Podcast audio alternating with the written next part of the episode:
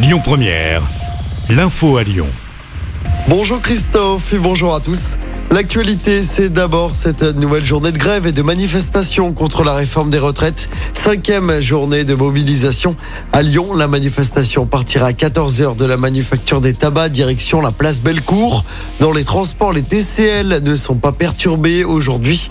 À la SNCF, 4 TGV sur 5 en circulation en moyenne. Comptez un TER sur deux dans notre région aujourd'hui. Des perturbations à prévoir dans les airs également. Un tiers des vols sont notamment supprimés à l'aéroport de Saint-Ex. La circulation différenciée est encore maintenue aujourd'hui à cause toujours de l'épisode de pollution.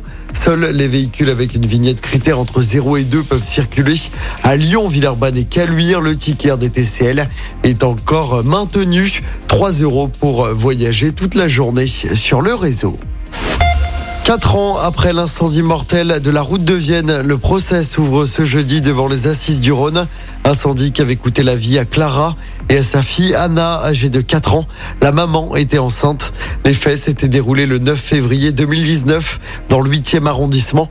Incendie qui avait été précédé d'une violente explosion survenue dans la boulangerie située au rez-de-chaussée. Les flammes s'étaient rapidement propagées dans l'appartement où vivait la famille. Le père avait réussi à s'échapper. Les gérants de la boulangerie accusés d'être les commanditaires sont jugés pendant une semaine. L'enquête avait révélé une tentative d'escroquerie à l'assurance.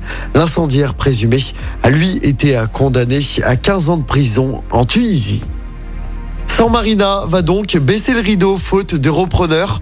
L'enseigne de chaussures placée en redressement anticipe une liquidation judiciaire qui devrait être actée en début de semaine prochaine. Dès ce samedi soir, les 163 magasins vont définitivement fermer leurs portes.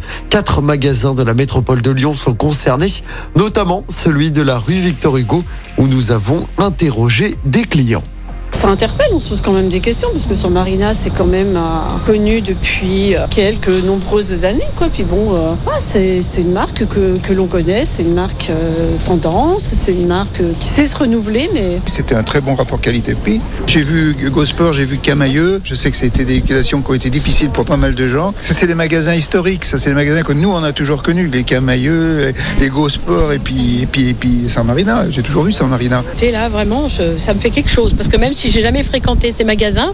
J'aimais bien y rentrer de temps en temps. Je pense que le Covid a beaucoup, euh, beaucoup fait de mal. Les gens, ils ont changé leur façon d'acheter et même avec la reprise, ben, les gens, ils ont continué d'acheter sur Internet. Euh, maintenant, avec tout ce qui existe, on peut renvoyer gratuitement. Je pense que voilà, ça, les gens, ils, ont, ils sont restés dans ce format-là.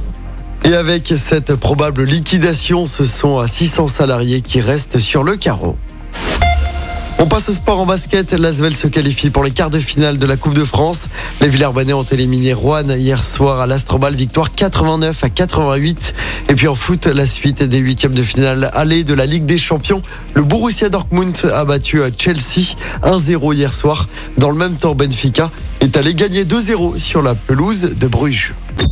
Écoutez votre radio Lyon Première en direct sur l'application Lyon Première, lyonpremière.fr et bien sûr à Lyon sur 90.2 FM et en DAB+. Lyon Première